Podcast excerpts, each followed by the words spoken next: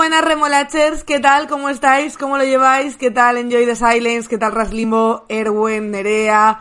Eh, ¿Quién más hay por aquí? Encarna, eh, Mitalis Krisen, muchas gracias por esa renovación de, de la suscripción, Turbo también por ahí, ¿quién más? Bueno, TV Zurda, por supuesto, TV Zurda, que por cierto acabo de ver que me has mencionado en una en una comparsa que justo había traído para comentar hoy. Eh, conexión a tope, ¿eh?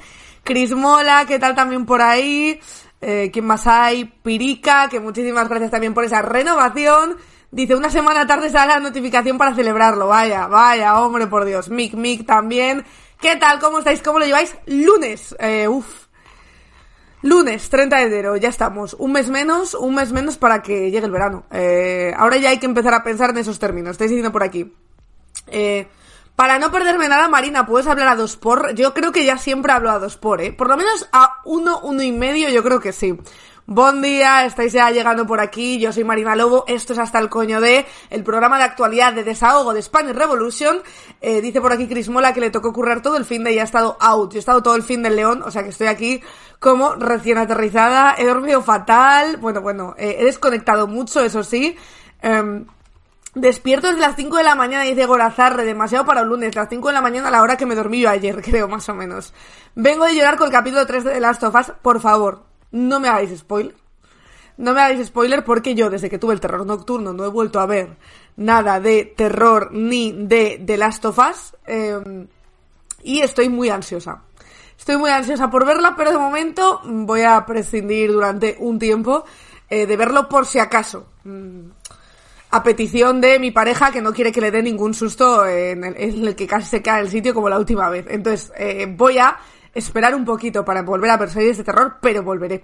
Decís por aquí, por cierto, eh, ya estáis diciendo de que estáis hasta el coño. Yo recuerdo, por cierto, bueno, para los que estáis aquí normalmente, pero también para los que acabáis de llegar, que aquí nos gusta siempre empezar diciendo de qué o de quién estamos hasta el coño, ¿vale?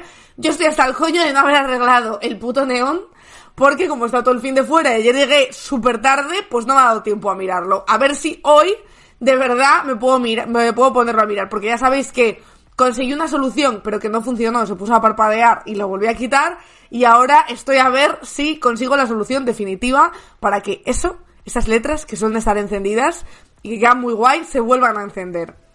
Por aquí estáis diciendo hasta el coño de las rampas de autobuses que se eh, estropean cada dos por tres, hasta el coño de jueces y periodistas peperos, hasta el coño de ver el neón apagado, yo también, Jorrotip, te entiendo perfectamente.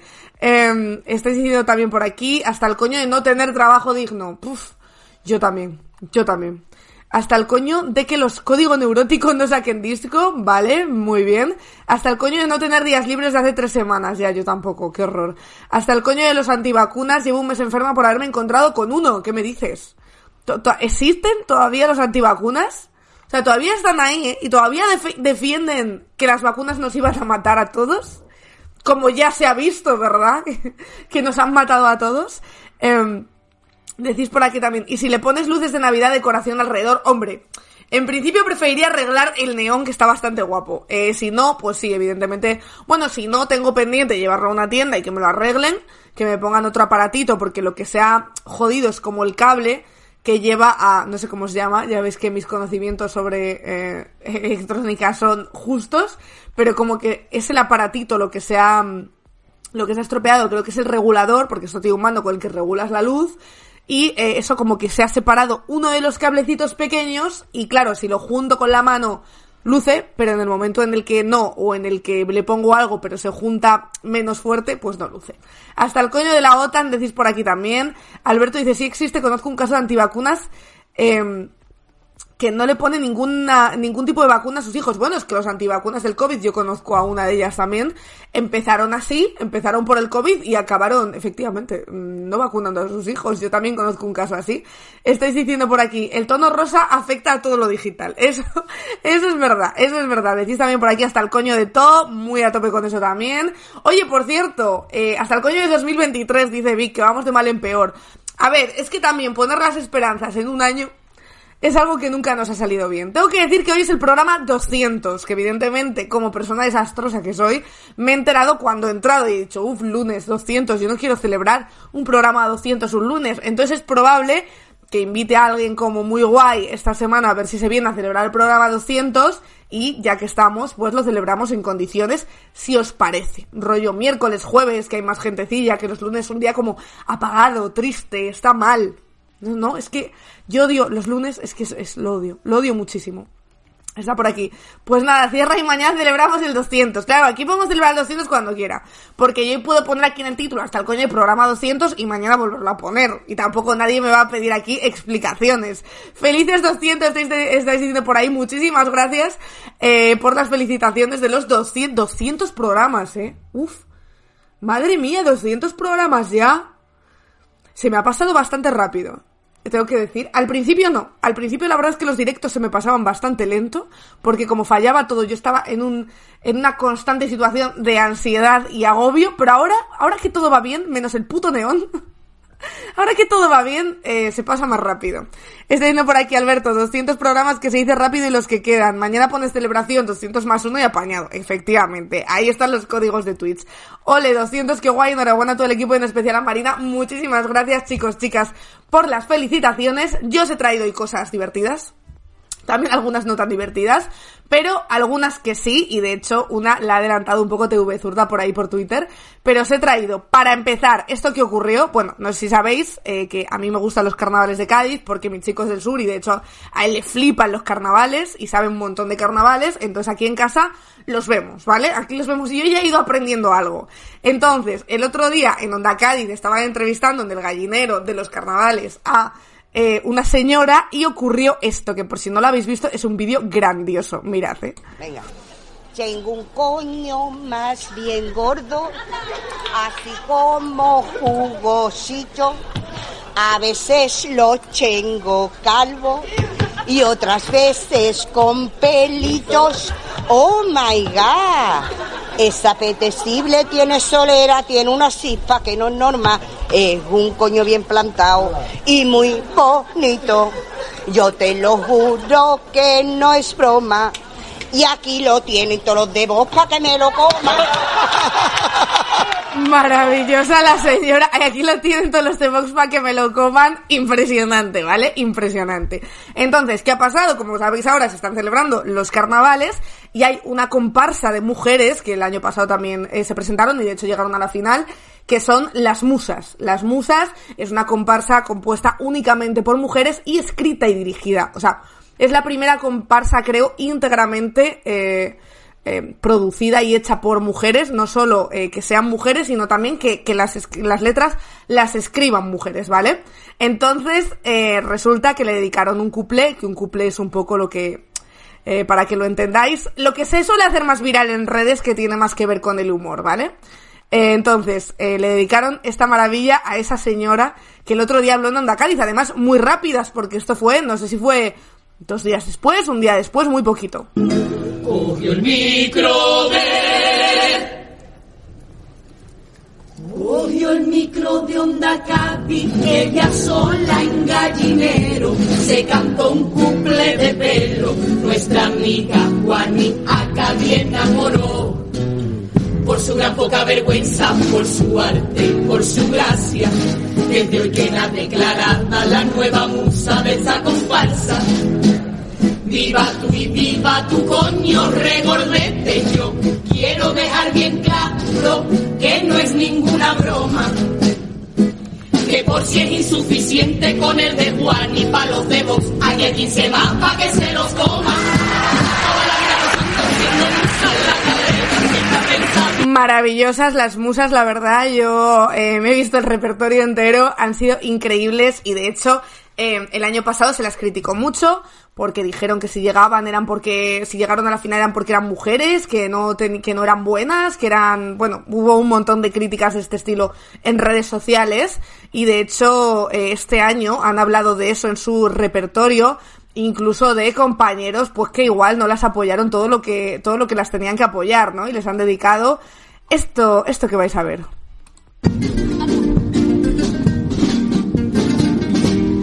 misoginia de la más burda y la más canalla, anclada en este teatro, que su forma clarividente o civilina, ruina y violenta y mezquina,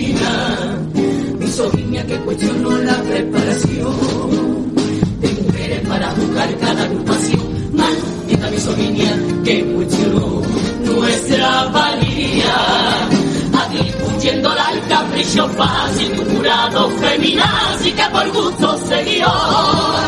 Misoginia pura que resumó cada red social con amenazas al personal y aquí les canta. Y solo grande de lo que aquí se parte en el pecho. El público condenó todo lo hecho. Tonto que preguntó dónde está la trampa, quién coño el autor de esta comparsa. La vergüenza se la han dejado, gente eco, premios palos reventados, hipócritas y machistas idolatrados. Su actitud no nos ha derrotado, pese que lo han intentado.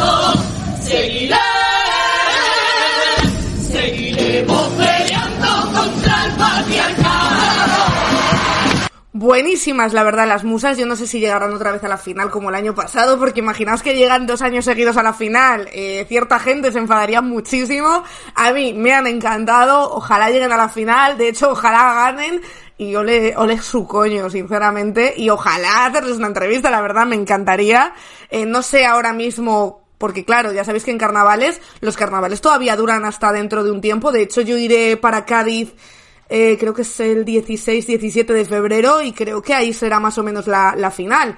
Y hasta entonces, aparte de participar, pues van cantando por la calle, etcétera, etcétera. Con lo cual yo no sé cuánto tiempo real tendrá esta gente para hacer entrevistas, pero por supuesto me fliparía entrevistarlas porque además creo que los carnavales es algo muy guay.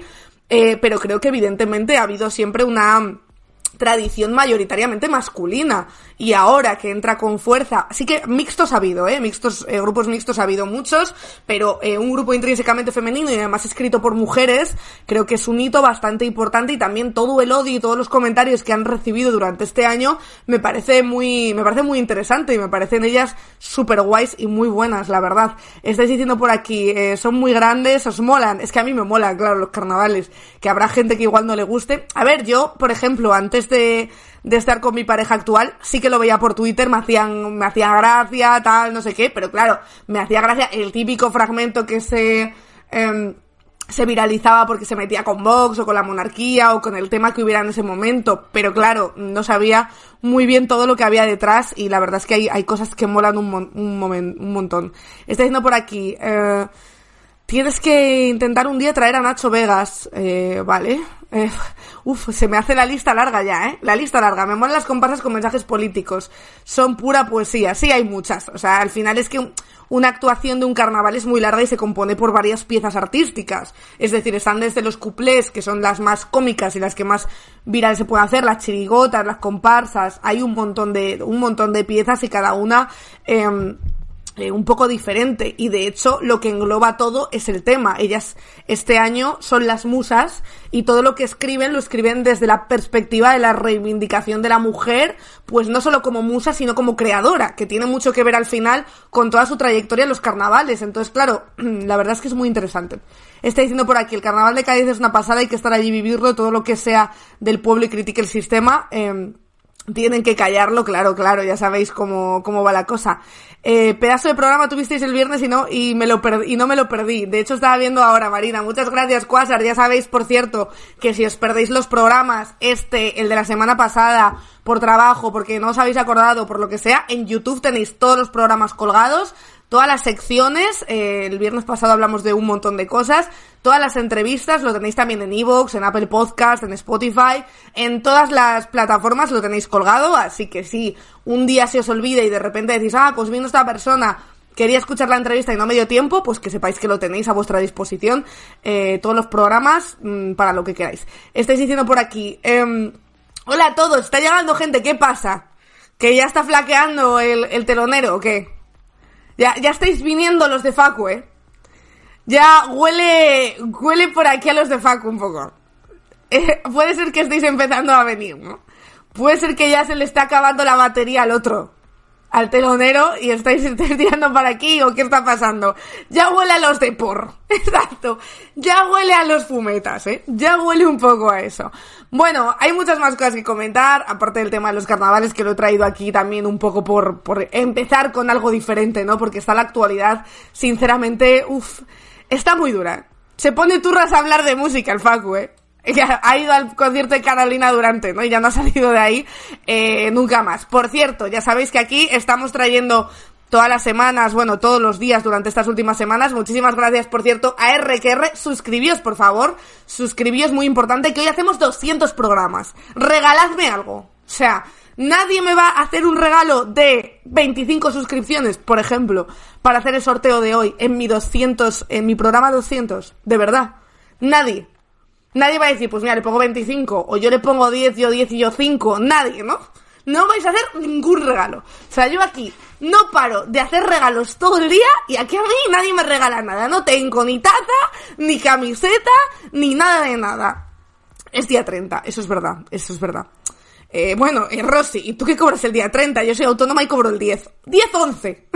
Imagínate, ¿eh? Mi mes es larguísimo. Estáis diciendo por aquí, acabo de ver cómo me queda la hipoteca este año, estoy para recibir regalos. Creo que todos estamos un poco para recibir regalos, ¿eh? eh yo te regalo un montón de palillos envueltos en servilletas, estáis diciendo por aquí. No, no, no cobro el 30, como pronto cobraré el 2. Bueno, todo es asumible. No es asumible todavía. ¡Ojo! Que ha habido por ahí regalos de suscripciones de Belintaca. Balintaka, perdón. Muchísimas gracias. Grande. Grande, ojo que ya vamos por 10, solo nos quedan 20. Bravísima, muchísimas gracias de verdad por todos esos regalos de suscripción. Que os recuerdo que podéis regalar suscripciones, suscribiros por Amazon Prime, que no os cuesta nada. Con usuario y contraseña tenéis una suscripción gratis a un canal de Twitch al mes. Y si no, por 3,99, que tampoco cuesta mucho. Y os podéis dar de baja cuando queráis. O como Rosy decís, pues yo no cobro, pues me la hago el 5 y luego me la hago el 10. Eso se puede hacer también sin problemas. Y donativos, por favor, que os recuerdo que los donativos se pueden hacer a partir de 2 euros, que es incluso menos que una suscripción, y además eh, no, no nos quita tanto dinero a la plataforma, sino que nos llega a nosotros directamente, cosa que pues agradecemos, por supuesto. Eh, Decís por aquí, mm, eh, tienes nuestro cariño incondicional, canjeable en Mercadona. no, Mercadona no que está muy caro. Yo voy al Aldi, que el Mercadona son unos ladrones. Yo al Mercadona no voy. Al Mercadona no voy. Os decía antes de, de hacer el inciso para suscripciones que por favor suscribíos, que llevamos 200 programas aquí. Aquí volviéndome loca 200 programas, ¿eh? 200 programas en directo y mira, tampoco estoy tan mal. Yo voy al Chocas y digo, bueno, o sea, quiero decir, tampoco quiero estar ahí, ¿sabes? Más que nada por una cuestión de si ese es el precio a pagar, yo prefiero quedarme como estoy, sinceramente. Estoy yendo por aquí. El otro día fui a Mercadona y flipé. Paso la foto por Discord. Sí, por favor. Yo es que hace mucho que no voy al Mercadona. Para empezar, porque me queda lejos y para seguir, porque ya cuando he visto que era el que más subía los precios, he decidido pues que no, que no iba a ir. Estoy yendo por aquí. Eh, joder, el chocas. Eh, ya, yo no, he, debo que decir una cosa. No he querido verlo. O sea, evidentemente he leído tweets, comentarios, porque al final es imposible, han estado hablando de eso todo el fin de semana, pero no me he querido meter a verlo porque, tío, me parece súper violento. Entonces he decidido, mira, mi nivel de vergüenza ajena, como ya está copado viendo aquí todos los días declaraciones de Feijó, de Ayuso, de Gallardo, ¿sabéis? En Castilla y León, entonces he decidido, ¿para qué añadirle más? Me quedo como estoy y ya el resto que haga lo que le dé la gana. Está diciendo por aquí, hasta el coño de llegar más tarde que Marina, pues ya es raro, ¿eh? eres la primera persona que llega más tarde que yo. Eh, el Mercadona estafa nacional estáis diciendo.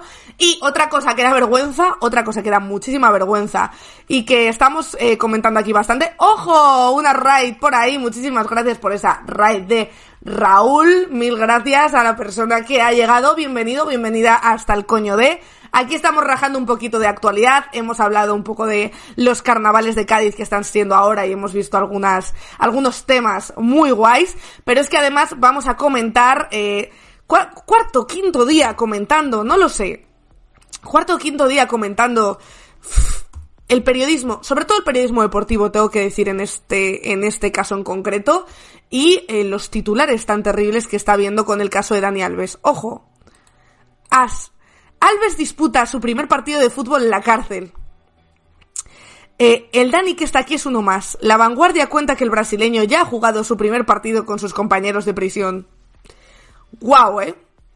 Es que, ¿sabéis qué pasa? Que esta gente es la misma que luego opina sobre la ley del solo sí es sí. Entonces aquí hay un problema.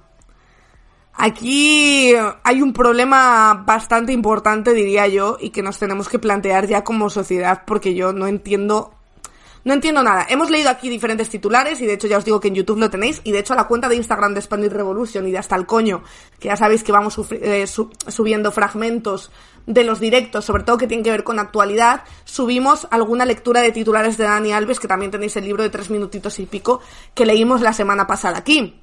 Leímos, por ejemplo, un titular muy preocupado porque Dani Alves no comía o comía poco. Leímos un titular también, eh, también muy preocupados, eh, entrevistando o hablando con el hermano de Dani Alves que decía que había sido toda una trampa, etcétera, etcétera.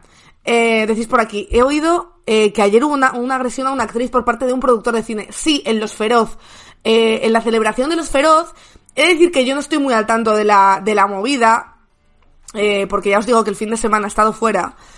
Pero sí que, sí que he escuchado cosas y es bastante turbio, ¿no? Si queréis cuando vayan saliendo más informaciones, porque es verdad que creo que el nombre o los posibles nombres empezaron a salir ayer por la noche y tampoco quiero yo eh, aventurarme, pero cuando lo tengamos un poquito más claro mañana, pasado, me imagino que se empezarán a esclarecer las cosas. Si queréis lo, lo comentamos, no os preocupéis, sin problema. Eh, y luego había leído yo una cosa que es que creo que no me la he traído, pero creo que había, eh, creo que en el mundo, han decidido. Eh, ojo, es que no sé qué es esto. O sea, ¿sabéis? No, he, no he entrado. Eh, me pasa como con el Chocas. Eh, que he visto este titular de Opinión del Mundo, ¿lo estáis viendo aquí? He visto este titular y... Uf, algo me ha dicho, no entres. Alguien me ha dicho, no, por favor. No, no queremos entrar aquí. No si queremos o no. Eternamente mujer de Alves. Uf, es que no sé qué puede salir de aquí, la verdad. Eh, no sé qué puede salir de aquí. Menudo jardín el de Alves. Uf. Así que habrá que meterse con cuidado porque es un tema importantísimo. Su esposa ha eliminado de su cuenta de Instagram todas las fotografías en las que aparecía con el futbolista. Así se divorcia uno en 2023. Primero en las redes y luego en la vida. Menudo marrón el de Joana. la verdad es que aquí nos preocupamos por todo el mundo menos por la víctima, ¿eh? ¿Os dais cuenta? Creo que eh, son capaces de empatizar con cualquier persona, menos con la víctima, la presunta víctima. Es, es increíble. O sea, eh, de verdad, da. Da esta cosica que ni siquiera cuando lo están escribiendo se lo planteen. El presunto delito de su marido es de esos que a través de mecanismos siniestros salpican a la mujer que tiene al lado. ¿What? ¿Pero qué? O sea, tío, de verdad, me enfada muchísimo. ¿Qué coño es esto? ¿Cómo? A través de mecanismos siniestros. Sois vosotros los que estáis ahora mismo poniendo el foco en la mujer de Alves y diciendo que ha borrado las fotos y que no sé qué mierdas. Evidentemente, yo entiendo que si a tu pareja la acusan de agresión sexual y de meter en la cárcel, hombre, a tu relación afecta. Afecta que se deje la tapa del, la tapa del váter subida, no va a afectar que presuntamente agreda a una mujer, ¿no te jode? Es que yo alucino, ¿eh? Yo alucino, te lo juro. En fin, entonces dice, no han ayudado desde luego sus comentarios sobre tías que se acercan a futbolistas. Yo he visto muchas veces cómo mujeres se acercan al reservado atrevidas a intentar algo con mi marido en mi cara. Si lo hacen en mi presencia, no me quiero imaginar cuando yo no estoy, afirmó. Es tan incómodo contextualizar esas palabras ahora como descontextualizarlas para que no suenen insultantes. Haga lo que haga, Joana pierde. Bueno, eso dices tú, el que desde luego pierde es Alves que está en prisión. Vamos, digo yo, su decisión de alejarse, aunque sea solo instagramemente, instagramemente, dudo que se diga así, de Dani Alves es más simbólica que real. Los pantallazos de su contenido en la aplicación están a buen recaudo en cientos de sitios. Le costará dejar de ser la mujer de Alves. ¿Pero esto quién lo ha escrito? ¿Pero esto quién lo ha escrito? Hostia. ¿De verdad? Estamos, hostia, uff, vaya, uff, como vaya flashback de repente, ¿no? Pero que, ¿no estábamos en 2023? ¿Qué? O sea, eh, le va a costar dejar de ser la mujer de Alves. ¿What? Hostia, creía que esta lección la habíamos aprendido en 2015. Hay algo malvado en asociarla eternamente con un hombre tan manchado. Pero los tiempos son los que son. Y cuando alguien habla de acercarse a un futbolista sabiendo lo que eso conlleva, debe saber lo que eso conlleva, pero esta puta mierda que es, tío. ¿Quién eres, Alberto Rey? O sea, espero que sea un nombre falso, tío, porque vergüenza me daría firmar esta pieza.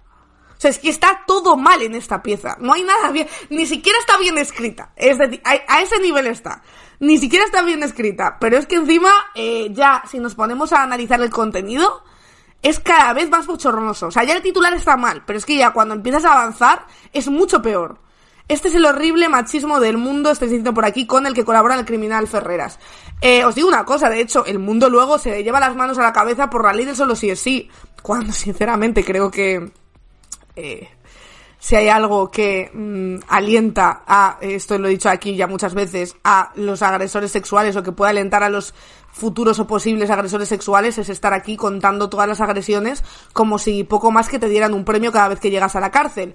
Hoy hay movida, de hecho, con la ley del solo sí es sí. Bolaños ha salido a decir que iba a modificar algunos aspectos em, de la ley eh, veremos cuáles, veremos cuáles, porque aquí hemos comentado eh, muchísimas veces cómo, evidentemente, si hay algo que, que reformar, también fue culpa de justicia, y principalmente porque al final es donde curra los juristas y son los que tienen que elaborar la ley, aunque las ideas o las cosas que se quieran incluir partan del Ministerio de Igualdad, pero ya sabéis que todas las leyes se hacen siempre en colaboración con el Ministerio de Justicia, por mucho que ahora haya muchos juristas y muchos aprendices de llevándose las manos a la cabeza diciendo que cómo no vieron venir esto. Cuando eh, creo que eh, podremos tener más o menos confianza en el Estado, pero todos coincidiremos que los juristas que trabajan para hacer leyes en el gobierno eh, deben ser buenos. Eh, ¿No? No deben ser unos mantas, digo yo. Digo yo, eh, pregunto.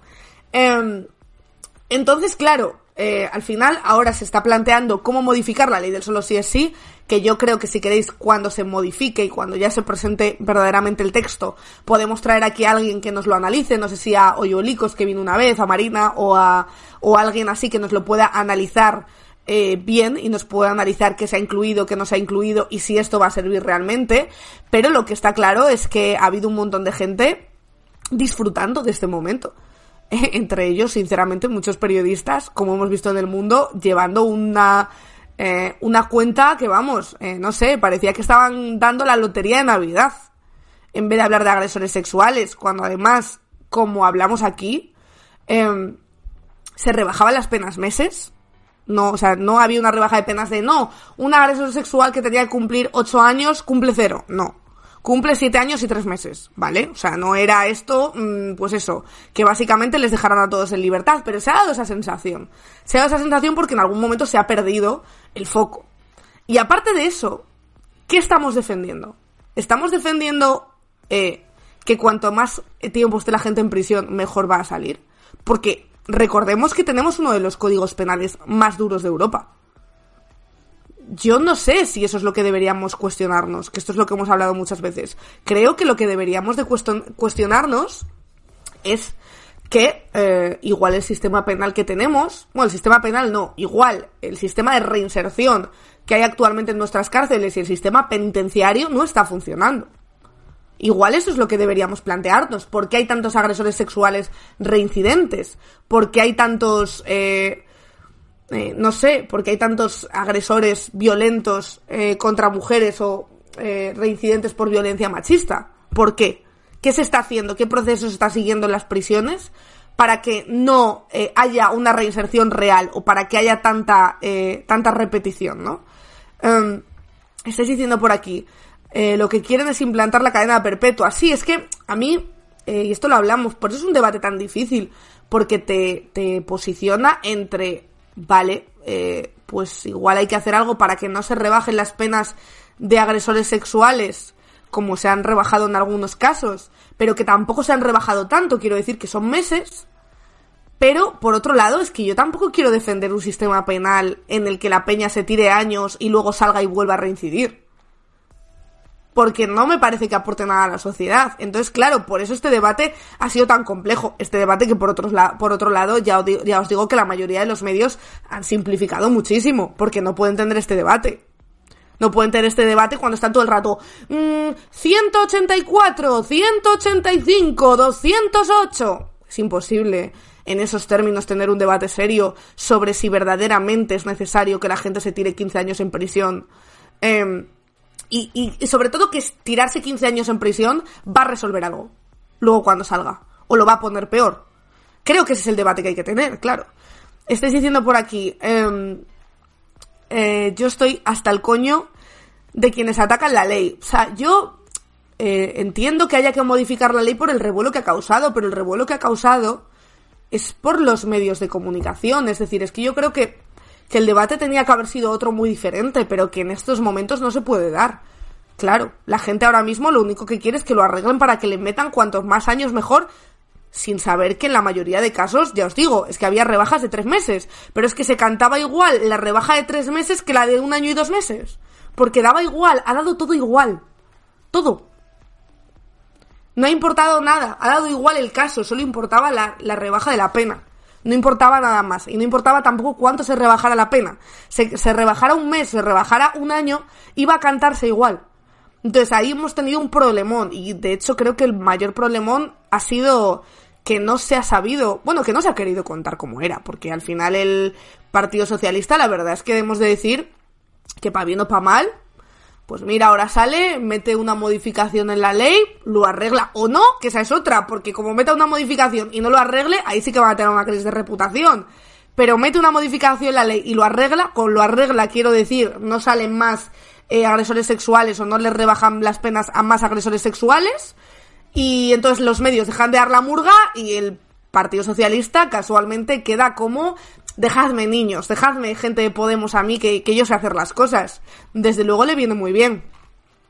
Está yendo por aquí. La ley penal es dura con los robagallinas y liviana con los grandes ladrones. Pero ojo, hay que endurecer los robos con reincidencia siempre que no sean famélicos, Marina. O sea, yo creo que, que la ley penal de nuestro país, o sea, a mí me parece una agresión sexual 15 años, 18 años, como hemos visto penas, 15, 13, 14. Hostia, son muchos años en prisión. Quiero decir, creo que en 13, 14, 15 años te tiene que dar tiempo para empezar, para castigar a esa persona, ¿no? Y para seguir, para que esa persona pueda, mm, no sé, aprender y hacer una vida normal. O debería. ¿No? No lo sé. Yo creo que, que si en 15 años no son capaces de verdad de reinsertar a alguien, pues no sé. No sé qué, no sé qué, entonces, qué, sistema tenemos. O sea, si en 15 años no lo consiguen, en 15 años y 4 meses tampoco lo van a conseguir. Eso es lo que digo, que me parece absurdo. Estáis diciendo por aquí, las rebajas las empezaron a promocionar los jueces, efectivamente, que han llamado a los abogados defensores para invitarles a solicitar una rebaja de pena, cosa inaudita en otros delitos. Oye, por cierto, Arturo Mu ha canjeado por ahí una entrevista. Eh, a ver, ¿Qué entrevista? ¿Qué entrevista? Vamos a ver, eh, ¿has dicho por aquí? Ah, las compañeras de informe semanal. Buah, me apetece un montón. Ya sabéis que me encantan Lisa Calderón y Lucía Ligmaer. Me parece muy bien. Me parece, no sé si por separado o juntas, porque es verdad que cuando hacemos entrevista a dos personas es más chocho. Eh, no sé si es mejor por separado o juntas, que realmente las dos una entrevistaza, eh, tanto por Deforme Semanal como por, por ejemplo, Lucía Ligmaer por su libro eh, Cauterio, que es impresionante. Si no lo habéis leído, leedlo porque es la hostia. Estáis diciendo por aquí, eh, es que seguro que se necesitan muchos años para reinsertar a alguien, ¿no? Sí, sí, seguro que se necesitan años para reinsertar a una persona, sobre todo depende del delito, o sea, yo estoy de acuerdo con que haya delitos menos penados y más penados. Evidentemente no es lo mismo reinsertar a una persona por un robo que reinsertar a una persona por una agresión sexual, que reinsertar a una persona por una violación en grupo. Creo que hasta ahí estamos todos de acuerdo. Ahora, eh, siendo que tenemos uno de los sistemas penales más duros, yo también me plantearía por qué. O sea, ¿por qué tenemos además tantos reincidentes cuando salen del sistema penal? Sobre todo en casos, como hablamos ahora, de agresiones sexuales. Porque es que igual es ahí donde hay que poner hincapié, donde hay que, poner los esfuerzos. Estás diciendo por aquí eh, que es un tema difícil. Espérate un segundo que no te veo. Ay, he perdido creo que un comentario por aquí. Eh, la clave es el aprendizaje. Si solo se va a la cárcel como castigo, salen sin haber aprendido la parte importante. Claro, claro, es que es normal. De hecho, yo soy de las que piensa que cuanto más tiempo, evidentemente dentro de unos baremos, pero cuanto más tiempo estás dentro de la cárcel, más difícil es luego eh, volver a tener una vida semi-normal o que te puedas reinsertar. Yo creo, ¿eh? Pero vamos, esto es una opinión puramente personal. Está diciendo aquí, si se rebajasen penas para delitos por hambre, me gustaría ver cuántos jueces llamarían abogados defensores. Esa gente no tiene abogados defensores, tiene abogados de oficio, con lo cual esa gente no interesa. Eh, estáis diciendo por aquí también, reinsertar, estáis diciendo por aquí buscar otras soluciones. Yo lo que creo es que... Mm, eh, en la cárcel, desde luego, hay ciertas cosas que igual por el propio funcionamiento que tenemos no se pueden reinsertar. O sea, creo que hay gente que evidentemente necesitaría muchísima más terapia psicológica o muchísimo más tratamiento. Creo que hay mucha gente con enfermedades mentales que no, que además no se les diagnostica como enfermos mentales que están dentro de la cárcel y que evidentemente no están recibiendo un tratamiento adecuado. Pero claro, ponte tú ahora ¿Sabes? ¿Quién es el bonito o la bonita que dice, vamos a ver, lo importante no son las penas, lo importante es el tratamiento? Hostia. A ver, bueno, madre mía, eh, esa persona dimite en menos de 24 horas, claro. Está diciendo por aquí, habría que reconstruir el, sistema, educación a priori, pero me temo que no va a ser. Pero si aquí cada vez que hablas de educación sexual, por ejemplo, o de educación, eh, pues para, en la igualdad, etcétera, la derecha se te echa encima se te echa encima porque dice que es una bobada y que estamos sometiendo a los hombres, etcétera, etcétera. O sea, es que no se puede dar ningún debate serio en este país porque además que los medios de comunicación enseguida mm, hacen un trazo gordísimo, a brocha gorda, y dicen, no, o esto o esto, y se acabó, no hay nada más. No se puede debatir sobre nada más. Eh, muchas gracias, por cierto, al Chiqui por esa renovación de suscripción. Eh, decís también por aquí, educación sexual es adoctrinar para la derecha. Es que es eso, es que yo o sea, lo que estoy viendo en los medios de comunicación y en la mayoría, de hecho, es no, o, estás a favor de modificar la ley del solo si es sí, o, estás en contra de modificar la ley del solo si es sí. Bueno, es que igual el debate está en otro lado, que no tiene que ver con el texto. Es que igual hay otro debate, eh, otros debates que rodean a ese, mucho más interesantes de tratar en este punto. Que es, vale, se han rebajado las penas a varios agresores sexuales. ¿Cuánto? De media. ¿Por qué casos? ¿Cuánto les había caído? O sea, ¿se han rebajado de 14 años a 13 años y 9 meses? ¿Cuál es realmente la diferencia? En cuanto a reinserción o en cuanto a proceso, ¿hay realmente una diferencia? Eh, y estáis diciendo por aquí también, eh, si precisamente digo que por mucho tiempo que digas a alguien en la trena, no se le puede cambiar así como así, sobre todo cuando los recursos se están destinando a tener a los presos más tiempo en la cárcel en lugar a darles un tratamiento adecuado y personalizado. Es que creo que, que, que el debate es, de verdad, que pienso que el debate es mucho más profundo. Pero claro, ¿en qué plato se van a poner a, a discutir eso? ¿En qué plato? En ninguno.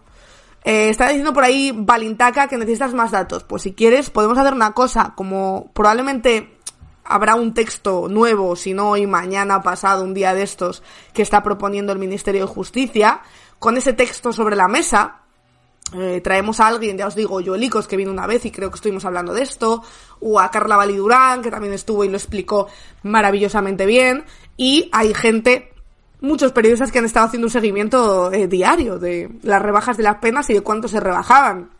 Es tan fácil como cogerlo y hacer una media, o sea, un trocito. Cristóbal, ya, Cristóbal nunca viene porque siempre coincidimos en hora.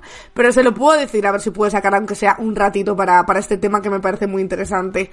Decís por aquí, los programas de reinserción en las cárceles los ponen en marcha ONGs cuyos profesionales encargados de poner en marcha esos programas no tienen la formación precisa y en lo único que quedan es ayudar a pasar el tiempo con manualidades y trabajos varios. Sí, lo único que, bueno, hay psicólogos y psicólogas en la prisión, lo que pasa que hay muy pocos y sobre todo no pueden atender todas las necesidades. O sea, lo suyo sería que una persona, dependiendo de por qué esté ahí, pero si necesita ayuda psicológica, coño, ya que está encerrado además 24 horas, que tuviera una atención psicológica, si no diaria, cada dos días o tres. Eh, Decís por aquí reeducación. Literalmente el artículo 25.2 eh, de la Constitución Española dice las penas privativas de libertad y las medidas de seguridad estarán orientadas hacia la reeducación y reinserción social y no podrán consistir en trabajos forzados. Em, decís también por aquí que Oyuelicos es maravillosa. Sí, yo creo que, o sea, vino una vez y yo creo que puede venir otra vez a, contarnos la cosa. De hecho, no sé si va a venir mañana. Hablo con ella y, le digo que se prepare este tema y si queréis me apunto los datos y sobre eso vamos trabajando y vamos debatiendo. Pero yo de verdad que me niego a que esto se, se traduzca en un mm, como que se arregle todo con que volvamos a las penas anteriores y estén 14 años en prisión en vez de 13 y medio. Yo es que creo que, que no se arreglan así las cosas, la verdad. Em, decís también por aquí, eh, los presos necesitan una asistencia psicológica fuerte. Sobre todo, desde luego la mayoría. Eh, bueno, yo es que pienso que incluso todos, porque cuando una persona la encierran y la privan de su libertad, me imagino que psicológicamente tiene que afectar de una manera bastante importante. A no ser que seas un sociópata, pero yo creo que eh, normalmente afecta que te encierren. Si a nosotros en la pandemia estuvimos encerrados, ya no me acuerdo cuánto fue, y estábamos fatal todos de la cabeza ya, de hecho se están viendo las consecuencias ahora mismo, estábamos todos fatal, pues imaginaos eh, teniendo una pena en prisión y sabiendo que vas a estar mm, uno, dos, tres, diez años en prisión. Hombre, evidentemente eso tiene que ser un golpe bastante duro, ¿no? Más cositas que hemos traído por aquí, ah, bueno, aparte del tema de lo de Dani Alves, que es verdad, que puto horror, eh, sinceramente, este artículo es horroroso. Eh, aparte de esto hemos traído más cosillas, pero bueno, en cinco minutos va a venir por aquí Yago Álvarez de Cono Cabreado, porque por si no os habéis enterado, eh, ha subido otra vez la inflación, ha subido otra vez la inflación debido a que se ha quitado el tema de la rebaja del IVA de los alimentos y casualidad de la vida ha vuelto a subir. Y otra de las cosas que vamos a comentar hoy muy interesantes y ya sabéis que yo estoy muy en esta movida. Villacís, eh, no sé si estáis al tanto de los últimos movimientos de Villacís en Ciudadanos durante el fin de semana. Básicamente sabéis, y lo contamos aquí, que hubo unas primarias que de hecho se presentaba eh, Edmundo Val, la lista oficialista, en la que iban arrimadas, Villacís, toda esta movida. Vale. Y ahora Villacís, que ya sabéis que en esas primarias ganó, por así decirlo, la candidatura oficialista, eh, Villacís ahora dice que no le importaría ser una corriente del Partido Popular. Y claro, ahora mismo, pues hay un montón de gente, bueno, un montón no, porque Ciudadanos ya no son un montón, pero hay bastante gente enfadada. Bastante gente enfadada diciendo, ¿what? O sea que todo este circo de primarias, refundación del partido, etcétera, etcétera, y ahora eh, te vas a ir al Partido Popular. Pues en esas están ahora. De hecho, eh, ha dado una entrevista en El Mundo diciendo que a veces hay que renunciar a las siglas, ¿eh? Por comer, ¿verdad? No vaya a ser que vayamos a tener que, que buscarnos un trabajo normal, ¿eh? No vaya a ser que tengamos que volver a trabajar, no, no, quita, quita, a ver si me cogen el Partido Popular. Dicen también que Feijó pretende arropar a Villacís, por supuesto. A Rimadas también le tiraron la caña en su momento en una rueda de prensa cuando ya se vio que Ciudadanos iba para abajo. Pero dicen las informaciones también de los medios de comunicación que Ayuso no la quiere en Madrid. O sea que no, no sabemos muy bien lo que va a pasar, lo que sí está pasando es que, como ya sabéis desde hace tiempo, estamos asistiendo a la muerte de ciudadanos. Para mí pesar, porque yo, eh, ciudadanos a muerte, o sea, ciudadanos a tope. Ciudadanos yo ojalá no se fueran nunca, aunque es verdad que desde Albert Rivera han perdido bastante, ¿eh? pero es que se llevan a los mejores, se llevaron a Albert Rivera, se llevaron a Pablo Casado, eh, ahora se llevan a Mundo Val, yo no quiero vivir en un mundo así, no quiero. Estáis diciendo por aquí, Em, o acaban desapareciendo o se absorben con el PP. Tiene toda la pinta de lo segundo, porque si ya Villacís ha salido a hablar en estos términos tan claros, evidentemente no lo hace a espaldas de la dirección de su partido. Ya sabía que Villacís iba a decir esto. De hecho, cuenta aquí la noticia que, bueno, ahora de momento, de cara a las elecciones de mayo, ha planteado que cada agrupación municipal decida cómo concurrir a las elecciones, si quiere ir dentro del Partido Popular o si quiere ir fuera. Pero ya dependiendo de cada uno, o sea, cada uno que, que sus posibilidades. En plan, si quedarse sin trabajo, ir con ciudadanos o pues asumir que ha ganado el Partido Popular esta lucha y entrar al Partido Popular. Em, la propuesta de la vicealcaldesa de la capital sorprendió a la mayoría de grandes ayuntamientos bajo el control de los naranjas, tan desconcertados y divididos como el partido a escala nacional. Y dicen también algunos afiliados que la refundación no es ir con el PP, de hecho Edmundo Val ha escrito hoy una carta en voz populi eh, lamentándose muchísimo por lo ocurrido. La propuesta de Begoña Villacís, también líder del partido en la comunidad, irrumpió como un bombazo en la tarde del viernes. En algunos municipios incluso ignoraban los planes de la vicealcaldesa apenas cuatro meses para los comicios. Hace tiempo que el rumor de que Villacís negocia una coalición con el PP es una constante, pero sus declaraciones negando la mayor habían convencido a algunos. También el proceso de refundación emprendido con las primarias en Ciudadanos, pero nada más lejos de la realidad. La concejal abrió el debate de una posible alianza preelectoral con los populares, lo que alimenta aún más las dudas a nivel local. Em, cuenta la gente de dentro de Ciudadanos que lo que ha dicho Begoña es una opinión suya, pero no del partido, y que la refundación no era esto, pero lo dicen desde uno de los ayuntamientos. La sorpresa ha sido total en algunos sectores, sobre todo porque ni siquiera han pasado dos semanas de la aprobación de los nuevos estatutos. Y es que aquí estuvimos contando las primarias hace semana y media hace semana y media, si es que eh, hace nada que, que, se debatía sobre a dónde llevar Ciudadanos. Entonces han tenido un debate, que de hecho leímos aquí una crónica fantástica de público que contaba un poco las, eh, las contestaciones que había habido entre, entre las diferentes corrientes dentro de Ciudadanos. Han tenido todo un debate, han montado todo este circo para acabar yéndose al PP. Si es que, eh, o sea, de verdad, qué horror. Eh, entre estos precisamente se incluye un apartado específico que prohíbe cualquier tipo de alianza con ninguna formación política antes de que se celebren las elecciones. Uno de los cargos que lo puso de manifiesto fue Santiago Saura, el número 2 de la lista de Edmundo en las primarias y concejal con Villacís en Cibeles. Madre mía. Si es que se van a acabar peleando todos los de Ciudadanos con todos, los dos que quedan, y al final todo para acabar en el Partido Popular. Al final para que todos nos lleven al bipartidismo. Eh, la única opción ahora mismo es que Yolanda Díaz y Irene Montero se junten y, eh, y nos saquen de aquí porque de verdad el panorama en cuanto a partidos políticos y movimientos políticos está siendo aterrador, tengo que decir. ¿eh? Estoy diciendo por aquí, creo que el PP está en una ofensiva clara para acabar con toda la derecha que existe a su alrededor. Pronto le tocará a Vox, a Vox depende cómo le vaya, y a ver qué pasa con Macarena Olona si no se incorpora también al Partido Popular, que toda esta medio moderación, o sea, creo que Macarena Olona tiene ahora mismo dos puertas abiertas y con esto ya acabo mis conjeturas y si queréis podemos hacer una apuesta a ver si ganamos. Pero yo creo que Macarena Olona tiene ahora mismo dos puertas abiertas, ¿no? Depende de lo que ocurra en las municipales con Vox, va a dar un paso u otro. Si de repente ve que Vox se pega un ostión tremendo, puede que ella monte algo. Pero si ve que a Vox no le va mal del todo o no cae estrepitosamente, yo creo que la vamos a ver del Partido Popular. Yo creo que donde la vamos a ver pronto es en el PP, no me cabe ninguna duda, y de ahí que esté intentando, por lo menos de cara a la galería, que ya hemos dicho aquí muchas veces que no nos creemos nada, pero de cara a la galería está moderando bastante eh, su discurso, sobre todo en ciertos temas comprometidos, como puede ser mm, pues la violencia machista, eh, etcétera, etcétera.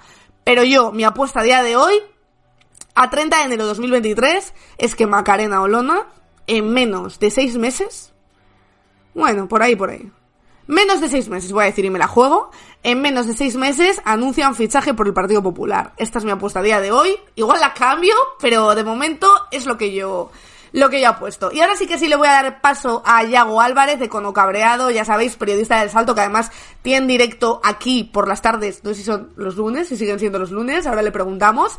Eh, él lo sabe todo de economía, él sale en un montón de televisiones hablando y hoy vamos a hablar de la inflación, de cómo hemos llegado aquí, de qué pasa al final con el tope de los alimentos y de muchas otras cositas. Os recuerdo de hecho que le podéis preguntar eh, las dudas que tengáis, así que os pongo un vídeo muy rápido, muy rápido, muy rápido de Spanish Revolution, de esos fantásticos que hacen y a la vuelta estamos con Yago.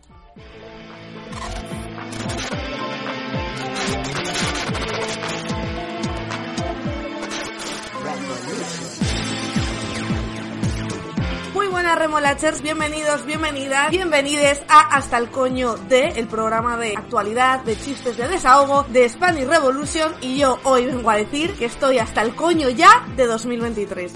Lo que no es legítimo es manipular, hablar solo de lo que a uno le interesa y darle la espalda a la evidencia empírica. Bienvenidos un miércoles más a un programa de Al Descubierto, desmontando a la extrema derecha, donde Adrián nos va a traer algo que muestre un poco todo este discurso y que vamos a desmontar en directo. El cambio climático, originado por el hombre, está provocando terribles incendios, sequías y fenómenos meteorológicos adversos de todo tipo, además de guerras, revueltas o migraciones. Sin duda, el cambio climático marcará la agenda global de las próximas décadas y en Jazz Mañana estaremos bien atentos. La coleccionista y filántropa Carmen Cervera, más conocida como Tita Cervera, ha provocado una oleada de indignación por un polémico comentario sobre los ricos cargados de aporofobia y de clasismo. La baronesa señalaba a Risto Mejide el pasado martes en el programa Viajando con Chester que tienes muchísimas más obligaciones siendo rico que siendo pobre y explicaba la diferencia entre las obligaciones de ambos. La periodista Marina Lobo lo exponía así en su programa diario en Spanish Revolution.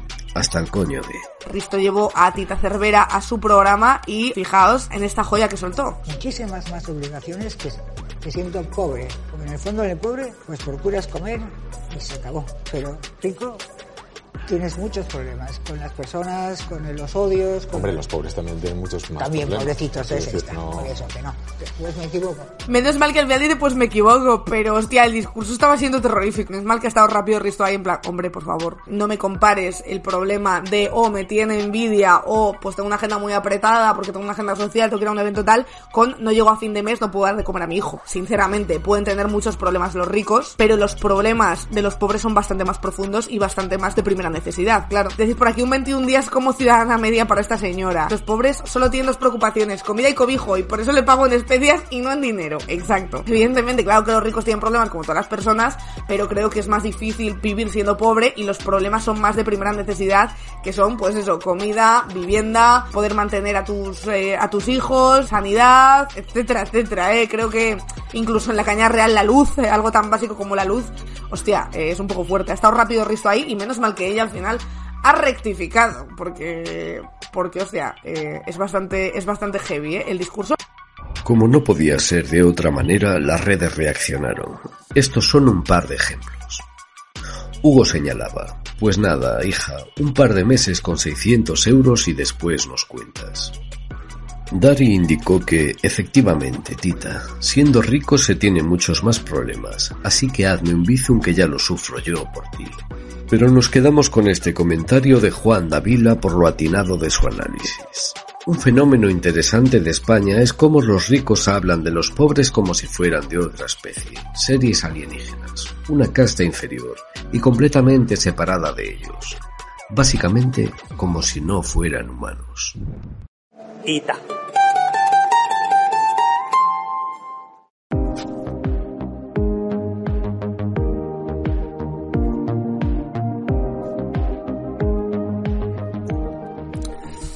Ahora sí que sí ya está con nosotras Yago Álvarez del Salto Econocabreado. Qué tal Yago cómo estás ¿Qué tal, Marina? Ah, de lunes, estoy de lunes. ya yo yo también estoy un poco de lunes. No estás en tu estudio habitual. No, hoy, hoy me he quedado en casita, esta es la, la- la retransmisión desde casa. hace demasiado frío eh para salir de casa. Estamos tirando todo este Ya. teletrabajo La calefacción central en mi edificio funciona muy bien, mejor que en la redacción. Claro, te, te creo, te creo. Oye, eh, Yago, te iba a preguntar, ¿qué ha ocurrido con la inflación? Porque hoy de repente por la mañana nos hemos visto ahí eh, una avalancha de titulares de sube la, la inflación de nuevo, vuelve a subir. ¿Qué es lo que ha ocurrido? Bueno, ha habido un montón de, de cambios en la inflación de, de este mes. No solo es un cambio en las cifras, sino también ha habido los cambios en el cálculo que se llevaban pidiendo desde hace más de un año, eh, algunos nuevos en la ponderación, etcétera, ¿no? Entonces lo que hemos visto es, pillando los datos simplemente, eh, aumento de la inflación en una décima. No es una barbaridad, pero es verdad que el INE pensaba que iba a bajar, o sea, había una, unas expectativas de que pudiera bajar incluso hasta el 4,7 o así dijeron, y la realidad es que ha subido una décima. La subyacente, que es la que sigue- seguimos arrastrando y, y nos sigue doliendo bastante, sube 5 céntimos, o sea, perdón, 5 Cinco puntos. décimas, 5 décimas, ah, del 7 al 7 y medio.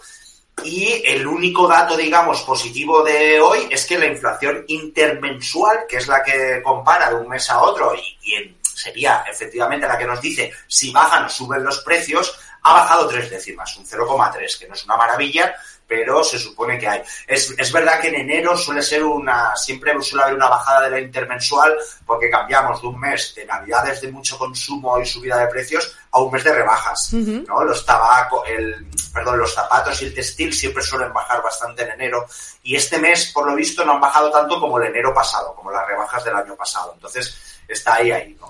Claro, entre los motivos veo que en las noticias dan, por ejemplo, la supresión de la bonificación a los carburantes. Es decir, que hay varios aspectos que han hecho que también eh, veamos más inflada esa inflación, ¿no? Efectivamente, está el- por un lado el de, la, el de los carburantes, yo creo que es básico, ¿no? Eh, pero luego ha habido también dos cambios de, de- en el cálculo que creo que son bastante importantes. Falta ver, porque no está claro si eso ha hecho que suban o que bajen, ¿no? Por un lado es este que el debate este que se llevaba pidiendo desde hace un año de, de que efectivamente el INE calculaba mal la inflación porque a la hora de calcular la electricidad solo calculaban los recibos del mercado regulado, ¿no? Cuando el primer semestre del año el mercado regulado estaba por debajo del mercado libre, eh, no, perdón, al revés, el mercado regulado estaba más caro que el mercado libre, ¿no? Cuando Galán llamaba tontos, el Iberdrola llamaba tontos a todo, a media España por estar en el, en el regulado, la, la, la, izquierda se quejaba porque había una infravaloración, ¿no? O sea, uno, o sea, tendría que ser menor. El, el, gobierno dijo que eso se tenía que cambiar, no porque lo pidiera el gobierno, sino porque no, lo pedía el Eurostat, y ahí fue cuando el, el el presidente en aquel momento, el director del INE, dimitió y la derecha dijo que había un asalto a las instituciones, que Perro Sánchez se quería hacer con el INE y este tipo de cosas, ¿no? ¿Qué pasó después? Que luego ha sido al revés, con el tope al gas, el precio regulado está abajo y el libre está por encima. Entonces fue cuando la derecha empezó a decir, está mal calculado, ¿no? No le importaba los primeros seis meses, pero ahora sí que le importaba, ¿no? eh, y, y, también decían que el, el, meter los dos iba a hacer que subiera la inflación dos puntos y cosas así. Pues este mes por fin eh, se ha hecho caso a lo que el Eurostat llevaba diciendo más de un año eh, y, y, lo que según la izquierda o derecha le convenía o no durante el año, ahora por fin lo han incluido, ¿no? Entonces ahora sí que hay un cálculo de todos los recibos de la electricidad, tanto de las de los regulados como como los del mercado libre. Entonces claro. va a ser más real el dato a partir de ahora. ¿Qué pasa? Que para comparar con el mes pasado, pues aquí hay unos desfases que no que se nos van. Y, y luego hay... Sí, dime. La, la, otra segunda cosa, hay una...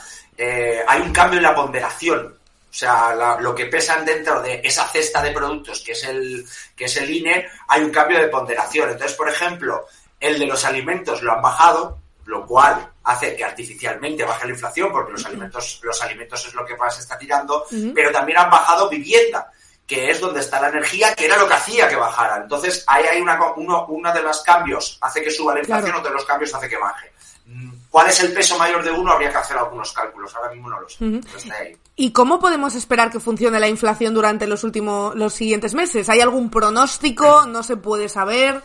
Claro, mira, la, la, subyacente siempre suele ir un poco por detrás de la normal, ¿no? Por eso estamos ahora en algo tan anómalo, que es muy raro, que la inflación subyacente esté casi dos puntos por encima de la inflación interanual. Eso es algo súper extraño. Mm. Eso es porque los precios energéticos han contaminado, por decirlo de alguna manera, los precios de las, de las cosas que compramos en el supermercado, ¿no? Claro. Igual, que la, igual que lo de la gasolina, porque todo se transporta por carretera, casi todo en este país, entonces eso hace.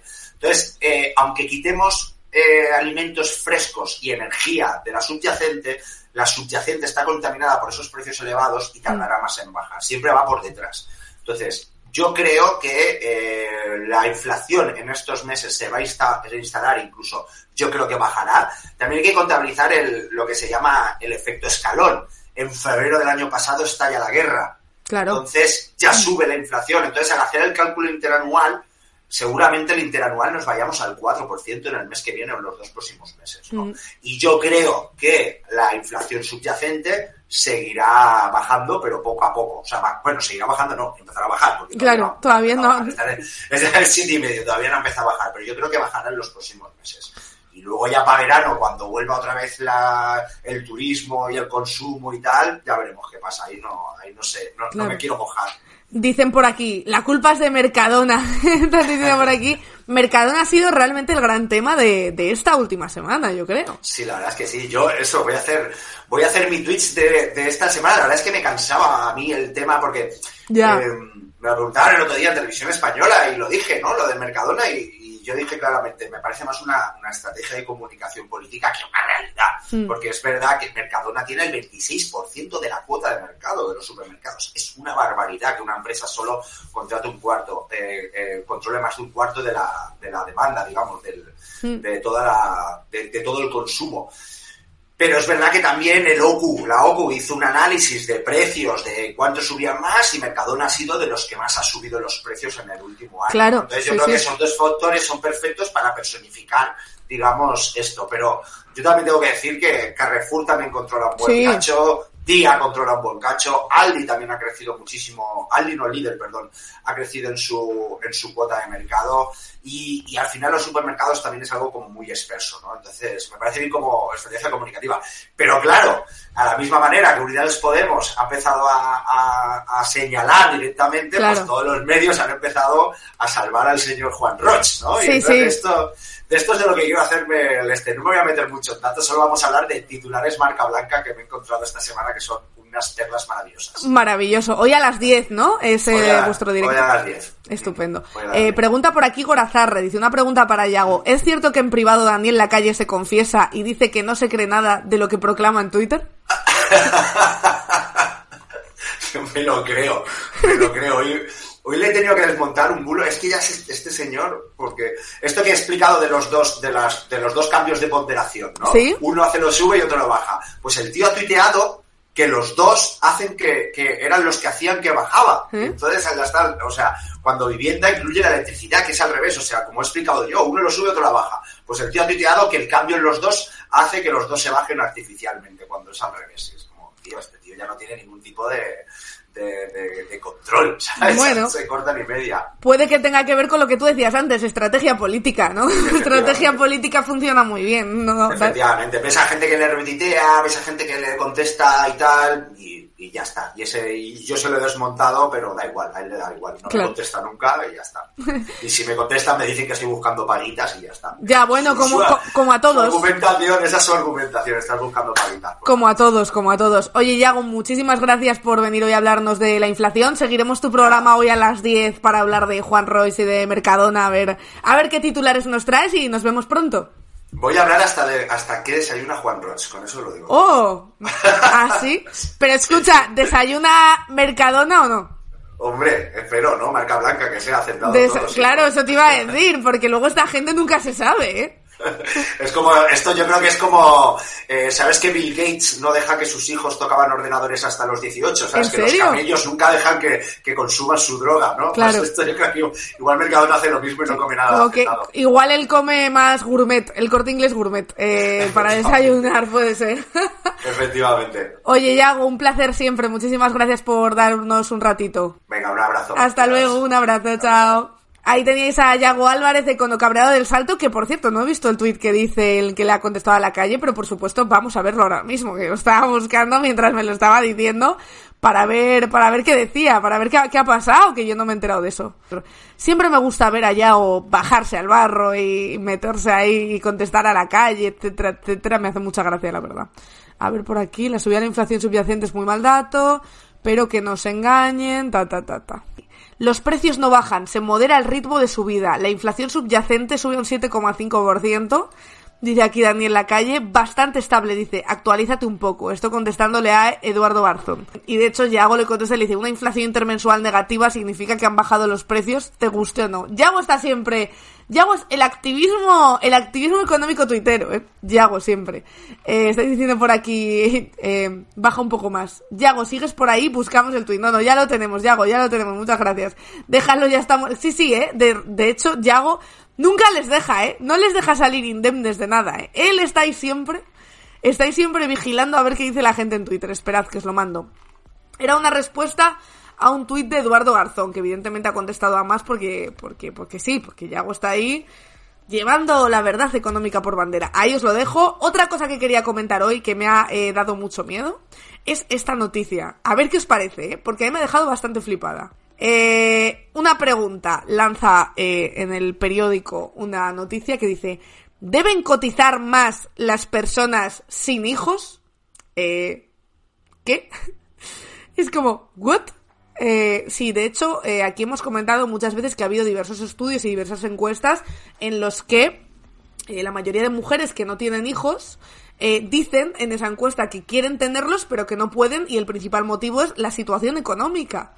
Entonces me estás diciendo que vas a bajar más a las personas sin hijos. Por un lado ya las personas que decían no tenerlo, pero por otras vas a ahogar más a la gente que no los está teniendo por, porque no, eh, porque económicamente no puede, que como hemos visto en varias encuestas son la mayoría.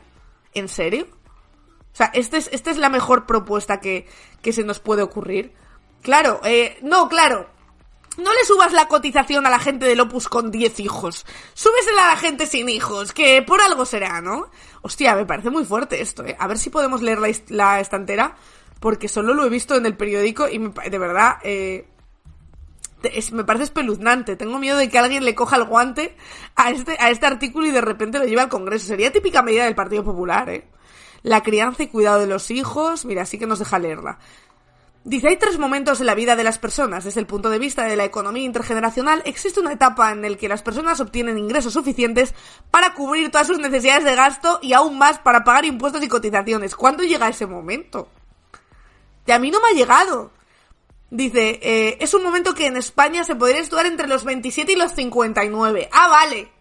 O sea, tenemos margen todavía, chicos. Hay tiempo de comer, ¿vale?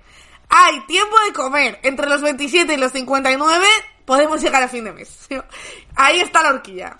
La horquilla es amplia, pero bueno, ahí está. Entre los 27 y los 59. Porque también te digo que a los, si a los 59 no has llegado, probablemente te mueras a los 60. Entonces, eh, claro, todavía me queda para los 50. Todavía tengo tiempo. Todavía tengo tiempo. Dice, ahí lo sitúa el informe La equidad entre generaciones como eh, garantía del bienestar social publicado dentro del dossier Estado del Bienestar, Ciclo Vital y Demografía de Fundación La Caixa y coordinado por la catedrática Concepción Barsot en la Universidad de Barcelona. Dice, existen otros dos momentos vitales en los que sucede lo contrario, la infancia y juventud y la vejez, y ahora también de los 29 y los 57.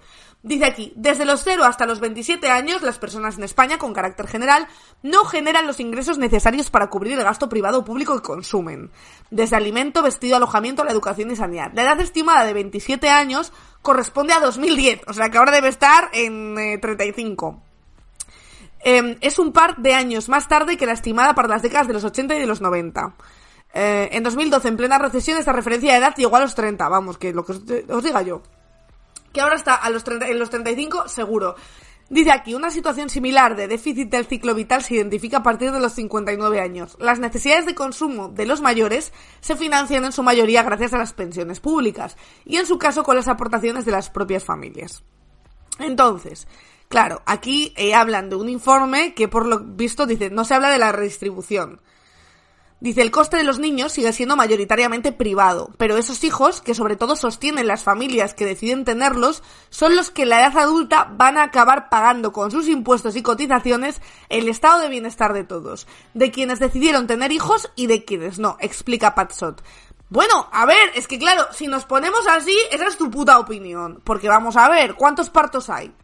Si nos ponemos así, ya entramos en el dilema, ¿por qué tengo que pagar yo el parto de tanta gente si yo no voy a parir? Digo. O la escuela, si yo no voy a mandar a mis niños. ¿Ya? Entonces aquí entramos en un bucle completamente absurdo, ¿o qué? ¿No os parece? Porque realmente los que más con los que más servicios públicos consumen, evidentemente, es la gente con hijos. No es la gente sin hijos. ¿No? Es que, vamos, ya me parece que como entremos en este dilema, vamos a ver quién sale perdiendo. ¿eh? Como entremos en este dilema, vamos a ver que yo con el IVA que pago por, por los perros, por el IVA que pagamos la gente que tenemos animales y que no vamos a tener hijos, por lo tanto no vamos a gastar en parto, en educación, en nada de eso, bueno, yo no haría mucho estudio de esto. No, no, haría mucho estudio de esto a ver si nos va a salir a, a devolver, ¿eh? A la gente sin hijos. Entonces, dicen aquí, eh, Dice, eh, de quienes deciden tener hijos y de quienes no. Desde su punto de vista, esto se traduce en una transferencia desde las familias con hijos a las personas sin hijos, que se ahorraron los gastos de crianza y que tal vez pudieron lograr una mejor promoción profesional. Es una redistribución de la que se habla muy poco, una redistribución de la que no nos preocupamos. Solución, tiene que haber un sistema del bienestar que financie tanto la etapa de la infancia y de la juventud como la de la vejez y que la primera etapa no se financie de forma mayoritaria con recursos de familias. ¿Pero qué me estás contando? Para Marina, ¿cuándo, ¿para cuándo los hijos? Exactamente, exactamente. 508 personas en el chat, ¿eh? Ya estamos siempre sobre 500. ¡Qué guay, tío! Mola un montón porque hoy hacemos 200 programas y cuando esto empezó éramos 20. O menos, 15. Porque claro, partimos de cero. No es, esto, es, esto sí que es un hijo. ¿Eh? Vais a comer el coño con lo de la cotización. Esto esto sí que es currar, vamos. Eh, dice por aquí, em, pero es que nadie va a pensar en los niños exactamente. Ha llegado a haber más de 600, en serio, joder. Es que no lo estoy viendo aquí, tío. Muchísimo. Necesito una pantalla urgentemente. El gato. Una de estas que, financia, que financiáis a streamers. ¿No me podéis dar una mesa de estas de soniditos? Para que yo ponga aquí mis cosas. Y una pantallita. Porque me vendría súper bien. Ya una segunda cámara para ver esta carita en HD sería increíble. Pero bueno, vamos a empezar por lo que hay que empezar. Estáis diciendo por aquí, eh, eh, tú y Amancio, empezando de cero, ¿eh? Empezando en un garaje, está, estábamos aquí. Hasta el coño de cotizar para luego cobrar miserias. Pero es que vamos a ver, es que a mí esto me parece un poco absurdo, por lo que os digo, para empezar, para empezar, eh, aquí das por hecho que todas las personas que no tienen hijos es porque no quieren tener hijos, cosa que para empezar sería algo completamente lícito y que cada uno está en su derecho. Pero es que además aquí hemos visto informes que dicen que la mayoría de mujeres que quieren tener hijos no los tienen por su situación económica. Y quieres grabar todavía a esas personas, más económicamente, que son personas que suelen estar en situaciones económicas más precarias, digo las que quieren tenerlos pero no los tienen no los, los, la principal, el principal motivo por el que no los tienen es porque no pueden. No pueden por, por falta de conciliación, no pueden porque no pueden elegir un trabajo que les permite conciliar, no pueden porque no tienen la situación económica, no pueden porque no tienen un piso en condiciones, no pueden por un montón de cosas. Y a esas personas las quieres penalizar. Aparte de lo que he dicho antes, que es que también las personas sin hijos, pues hay una serie de gastos públicos que no hacemos. Entonces, tampoco creo que te hayas puesto a valorar eso. Dices, vale, los niños eh, luego son los que van a sostener sus, las pensiones de los mayores. Vale, ok. Pero vamos a ver, que todos esos niños también han gastado mucho. También han gastado mucho en sanidad, han gastado mucho en educación, han gastado mucho en un montón de cosas. Estáis diciendo por aquí también, eh, en vez de dar más ayudas a la gente que quiere tener niños y que no pueden, o de poner topes al precio del alquiler para que puedan, o de darles una, una solución habitacional para que puedan hacer su vida, en lugar de eso te dedicas a grabarles más. Yo no lo entiendo, la verdad. No, no entiendo nada. De hecho, por cierto, muchísimas gracias por ahí a la suscripción que ha habido. Os recuerdo que cuando lleguemos a 30 hacemos sorteito de libros, así que porfa, porfa, porfa, ya que ha habido y hay tanta gente en el chat, dadle caña a las suscripciones, porque es muy importante que ya sabéis que aquí solo nos sostenemos con suscripciones. Todo esto que hemos construido, probablemente la mayoría de las 500 y pico personas que estáis hoy aquí no lo sabéis. Pero antes aquí no había nada.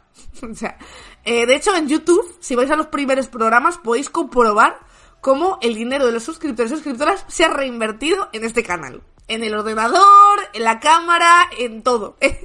en absolutamente todo. Así que, por favor, si queréis apoyar un canal, que sea este, que estamos además intentando crecer, intentando hacerlo mejor e intentando llegar a más gente. Muchísimas gracias por ahí a esa suscripción que ha habido, a ver que vea la persona de Grider. Muchísimas gracias por esa, por esa suscripción. Animaos por favor a suscribiros, que es muy importante para que sigamos haciendo el canal. Además os recuerdo que con usuario y contraseña de Amazon Prime, sea vuestro, de vuestra abuela, de vuestra prima, de cualquiera, que más o menos todos y todas alguna vez nos hemos hecho con un usuario y una contraseña de Amazon Prime cuando nos ha interesado. Bien, pues Amazon Prime te regala, te regala, no te cobra más ni nada de eso, una suscripción gratis a un canal de Twitch al mes.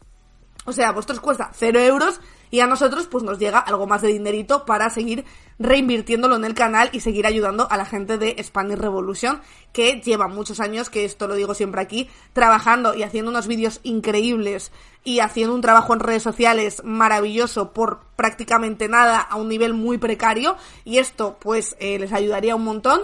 Y también podéis pagar 3,99 que es poquísimo dinero una caña en Madrid eh, la ciudad de la libertad ya más o menos ronda ese importe al mes y donaciones. Donaciones también podéis hacer a partir de 2 euros que además ese dinero nos llega íntegro a nosotros y la plataforma no se queda nada y también nos ayuda mucho. Pone por ahí TV Zurda eh, lo de cómo podéis convertiros en aliada o cómo podéis donar eh, que es poquito, y regalar suscripciones, que hoy lo han hecho por ahí, también podéis regalar a gente del chat, a familiares, amigos, a gente que os caiga bien, mal, mejor bien, que luego viene aquí cada uno, que eh, tampoco queremos que venga aquí gente a insultar. Para eso ya tenemos Twitter, así que ya lo sabéis que también podéis regalar suscripciones, por supuesto. 3.99, una naranja en Mercadona, básicamente. Wally, muchísimas gracias por esa renovación de suscripción, de verdad. Mil gracias a todos y a todas las que también renováis suscripciones, que es que hay gente que lleva aquí desde el principio. que ya llevamos algo más de un año. Que es verdad que yo los tres primeros meses no los cuento porque esto era un puto desastre. Pero ya llevamos más de un año y hay gente que lleva aquí desde entonces. Y les quiero dar las gracias, por supuesto, a todos los que llevan desde el principio. A Chris Mola, a Flapsia, TV Zurda, a todos y a todas las que habéis seguido todo este camino eh, que, hemos, que hemos seguido durante este tiempo. Después de eso, más cositas que quería comentar. Eh, y que ya no me acuerdo de qué era. Ah, sí, no os lo he contado por el Discord, porque ya os digo, bueno, eh, por si no lo sabéis, tenemos un chat de Discord donde nos vamos comentando noticias, donde vamos hablando de cosas, eh, películas, series que estamos viendo, etcétera, etcétera. Pero este fin de semana, a pesar de que he estado descansando, lo que sí he hecho es algo que, que hacía mucho que no, que no hacía, que es escribir. He escrito un artículo para contexto, que de hecho os lo iba a pasar, pero se me ha ido la pinza porque ya os digo que he estado a mil cosas, pero he escrito un artículo que seguro que os va a gustar a la gente de aquí, eh, porque ya sabéis que la semana pasada estuvimos hablando de la lucha de los trabajadores y trabajadoras de Inditex. De hecho, tuvimos aquí a una persona del sindicato que nos contó realmente cómo vivían las dependientes de Inditex, porque aquí muchas veces nos llega esto de, no, cobran 1.200 euros, no están tan mal, y la realidad es otra muy diferente. Así que he querido hablar con una dependiente de Inditex que nos cuente su historia, y aquí la tenéis. Eh, la verdad es que eh, me ha parecido Uf, eh, yo creo que remueve bastantes cosas, lo cuenta muy bien. Además, ella ha sido una mujer súper valiente que ha decidido dar su nombre de verdad y su centro de verdad, porque está en todo su derecho de defender sus derechos laborales, pero mucha gente probablemente por miedo no lo haría. Lleva 24 años trabajando en Inditex es una persona además con hijos, que ya sabéis que la mayoría de dependientes de tiendas suelen ser jóvenes o gente que está estudiando o gente que eh, busca ese trabajo para apañárselas hasta dentro de un tiempo. Eh, muy interesante todo lo que cuenta, de verdad. Os voy a dejar, bueno, os lo dejo por aquí si queréis el enlace y os lo dejaré más tarde en Discord eh, porque la historia de hecho está contada desde su punto de vista, está contada en primera persona y muy Está muy guay, la verdad. Yo creo que está guay, no por mí. O sea, yo realmente lo que he hecho es un poco poner en palabras lo que ella me ha contado, pero es que lo que es realmente valioso es su testimonio. Eh, que es sobrecogedor y que te hace. Porque es una persona además a la que le gusta su trabajo, a la que le gusta ser dependiente y una persona que lleva 24 años currándoselo para, luego veréis todo lo que le ha pasado. Entonces, ahí os lo dejo para que lo leáis, para que lo compartáis y para ver si ojalá eh, la lucha de, de, las empleadas de Inditex, que por cierto, aquí la semana pasada estuvo una de las personas del sindicato, pues no sé si sabéis que esa reunión en la que ellos pedían un aumento de 500 euros eh, el, el, el sueldo, que de hecho en Galicia consiguieron 300 después de un mes haciendo manifestaciones, huelgas, etcétera. ¿Sabéis cuánto le subieron al final en ese acuerdo que se firmó? Que ojo, todavía lo van a volver a pelear. 30 euros. ¿Tú te crees que una empresa como Inditex, un, un gigante textil como Inditex, se puede sentar cara a cara con los dependientes y dependientas, que ya os digo, veros la entrevista de la semana pasada porque eh, nos lo dejó muy claro cómo, eh, bueno, pues cómo utilizaban eh, los tipos de contrato a su favor eh, y cómo casi nadie, solo los encargados y encargadas tenían contratos de 40 horas, pero la trampa estaba en que la mayoría de gente tenía contratos de 16, de 20 horas, de 500 euros al mes, eh, cómo se aprovechaban de esa situación eh, ¿te crees que se puede eh, sentar Inditex, un gigante que tiene gente trabajando por 500 euros al mes, 16, 20 horas, 600, me da igual, más o menos, a decirles que les sube 30 euros el sueldo? Hostia, es una vergüenza. ¿eh? Realmente eh, es una vergüenza y espero que las trabajadoras, mayoritariamente trabajadoras, pero también trabajadores de Inditex, sigan luchando y consigan algo más, porque, hostia, realmente creo como sociedad dice muy poco sobre nosotros. Otra cosita que he traído hoy que quiero comentar, antes de irme, por supuesto que hacía mucho que no hablábamos de monarquía, y quería comentar esta noticia. El nuevo dinero oculto de Juan Carlos I. Oye, a ver cuándo hacen un hilo, estoy pensando yo. Así a bote pronto como han hecho con la ley del solo si es sí, podrían hacer un contador de cuántos millones nos ha robado ya Juan Carlos. Eh, ¿Cuántos millones se le han descubierto ocultos a Juan Carlos? Porque eso, pues igual también estaría interesante, ¿no? Igual molaría también tener un contador de eso, ¿o qué?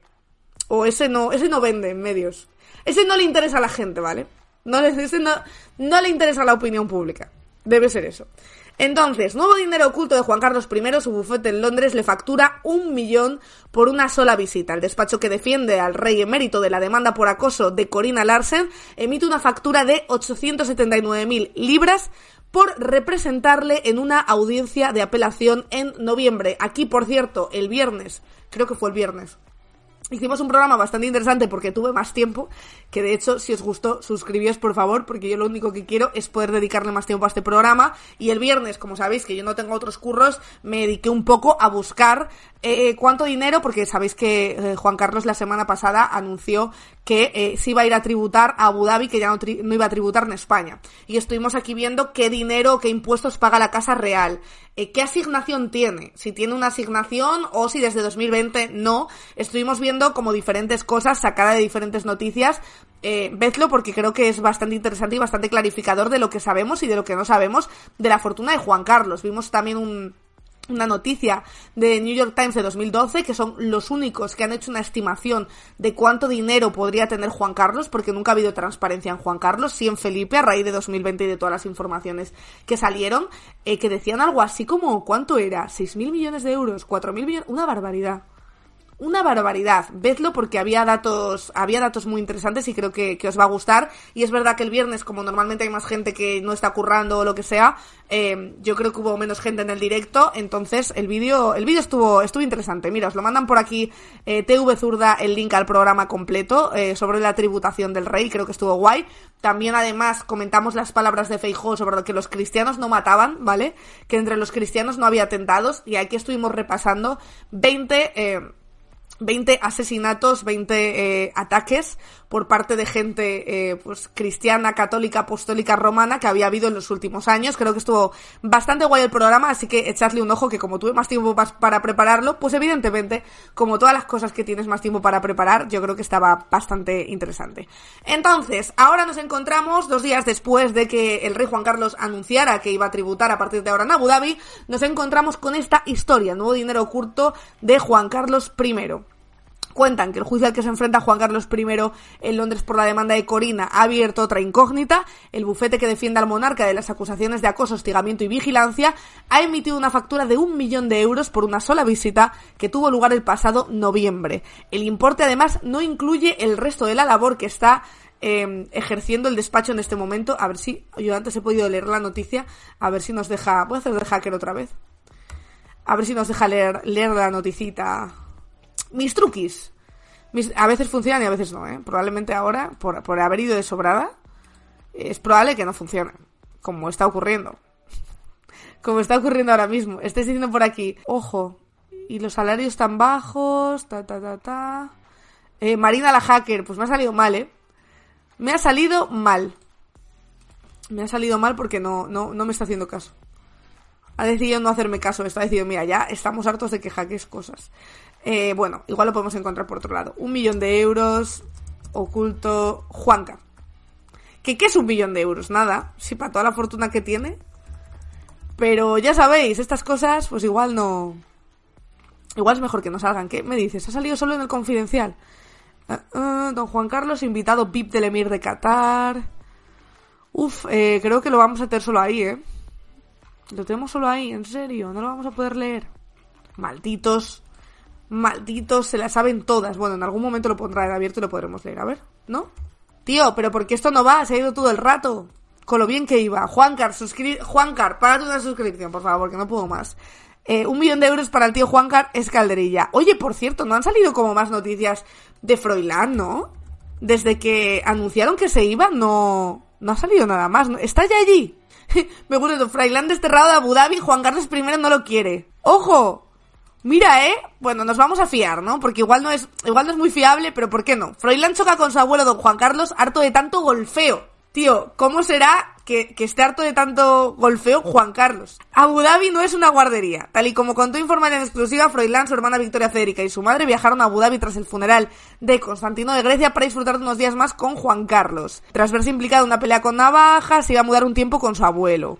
Según cuenta la razón, el emérito que ha decidido tributar en Emiratos Árabes no se mostró muy abierto en recibir a su nieto en casa porque no es una guardería para los hijos de doña Elena, como le gusta que le llamen a la hermana de la infanta Cristina. Está intentando recuperar su imagen y no quiere que ahora se vuelva a ver dañada por culpa de sus nietos, pobre Froilán, tío. Hombre, por favor. O sea, que te diga Juan Carlos que no quiere que su imagen se vea dañada por tu reputación, ¿eh? Uf, esto es bien jodido, ¿eh? Cabe recordar que tanto Froilán como su hermana influencer se disputan el título de más fiestero de nuestra familia real. Sus apariciones en prensa tienen más que ver a menudo con juergas nocturnas, tal, tal, tal. Mira, aquí está la, foto de familia.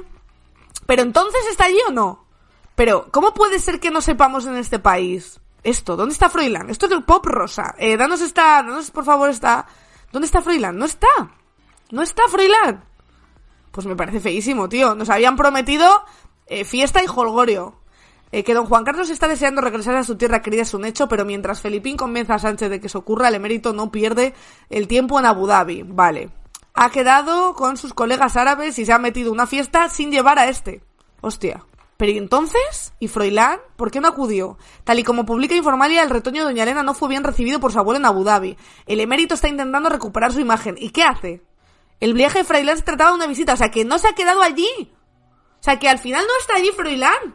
¿Pero esto qué mierda es? ¿Por qué? Qué fuerte, ¿no? Yo creía que ya se había quedado allí. No quiere darle la paga al nieto. Hombre, es que consume mucho ese nieto. Con ese nieto te tienen que dar la paga a ti por cuidarlo. Tiene que ser, ¿sabes? No es un internado. Oh, qué pena. Pues yo quería... Claro, es que le jode las... No son el mismo tipo de fiestas. Le jode las fiestas Juan Carlos, o sea, Froilán a Juan Carlos. Le quita las citis. No se lo puede llevar. No os lo puede llevar, ¿vale? No os lo puede llevar. Pues vaya, tristísimo. Bueno, seguiremos al acecho, seguiremos atentos y atentas de si Froilán realmente está en Abu Dhabi o no. Probablemente lo sepamos pronto porque si no está en Abu Dhabi dentro de dos días tendrá otra polémica con otra fiesta y lo veremos y ya sabremos así que Froilán está en España, pero yo no pierdo la esperanza de que Froilán se haya mudado definitivamente con su abuelo a Abu Dhabi y se corran las juergas juntos, que es lo que todos y todas queremos ver. Ahora sí, me tengo que ir, que ya sabéis que tengo más trabajo que hacer, desgraciadamente. Ay, el lunes no se ha acabado. Ojo, es que imaginaos, yo sería tan feliz haciendo solo esto y que se acabara mi día aquí. Que no se acabaría aquí porque me tiraría una hora más, pero luego comería y se habría acabado mi día. Sería maravilloso. ¿Por qué no puedo hacerlo? Sería, sería tan increíble eso, ¿verdad? Yo no iría a premios ni nada de youtubers. Me, yo me querría quedar en casa leyendo y tocándome el coño. Es lo que haría. No haría otra cosa. Por eso, por eso nunca sería buena streamer nunca sería, nunca sería buena youtuber ni buena streamer. Semos probes, exactamente. El directo de los pobres es este. Todos a suscribirse para que Marina se quede en casa. Exacto. Si queréis que me quede más horas y queréis que haga directos de 18 horas o de 20 como hace Cristóbal, por favor, suscribíos a este canal y yo me quedo encantada, vamos. Encantadísima. Estoy sin ducharme cuatro días. No como ahora que me tengo que lavar el pelo todos los días para ir a trabajar. Yo es algo que ya no soporto. Yo solo quiero no ducharme. Consumiría menos agua, el planeta estaría más feliz. No sé, pensadlo. No suscribiéndos estáis dañando el planeta. Estáis diciendo por aquí, yo me voy a tumbar esta tarde que me toca bañera. Qué suerte, hija, qué suerte. Hasta el coño de las... Yo no me quiero duchar más. Eh, Agenda 2030. Patrocina Agenda 2030. Eh, Marina hablando ya como un señor mayor. Sí, sí, ya estamos así. Ya estamos así. Muchísimas gracias a todos y a todas. Gracias TV Zurda, gracias Hermila que dice suscribirse exactamente. Gracias Wally, eh, ¿quién más hay por ahí? Cris Mola, RQR, Victoria. Mil gracias a todos y a todas por estar ahí un lunes que ya sabemos que es muy duro. Mañana martes más y mejor, de hecho... Eh, Vamos a intentar repasar todo lo que se sabe hasta ahora mismo de la ley del solo sí es sí, eh, cuántos agresores han salido, cuánta pena se le ha rebajado, porque esto es algo interesante que creo que se está perdiendo, como decía antes, en medio de toda esta amalgama informativa y esta amalgama acumulativa de, de sale uno, sale otro, ¿vale? Pero si le han quitado tres meses, quizás, no sé, tampoco es eh, tan fuerte, ¿no? Entiendo que si le quitan cuatro años, pues sí, pero tres meses, cuatro meses, hay realmente una diferencia. Veremos también si hay nuevo texto eh, eh, sobre esa ley que está el Partido Socialista intentando proponer algunos retoques. ¿Qué retoques son y de qué se tratan? Intentaremos tener por aquí a Oyuelicos o a Cristóbal Gázquez o a quien sea para que lo analice con nosotros y con nosotras.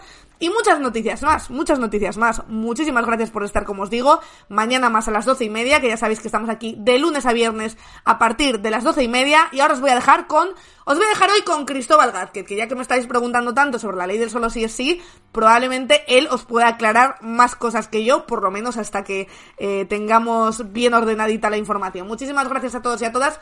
Un beso muy grande y seguidnos porfa en redes sociales, en YouTube, en todo eso. Seguidnos aquí, suscribíos, ya sabéis. Todo de todo. Un besito muy grande. Adiós. Ahí vais con Cristóbal. Chao, chao, chao. Buen lunes. ¡Ani!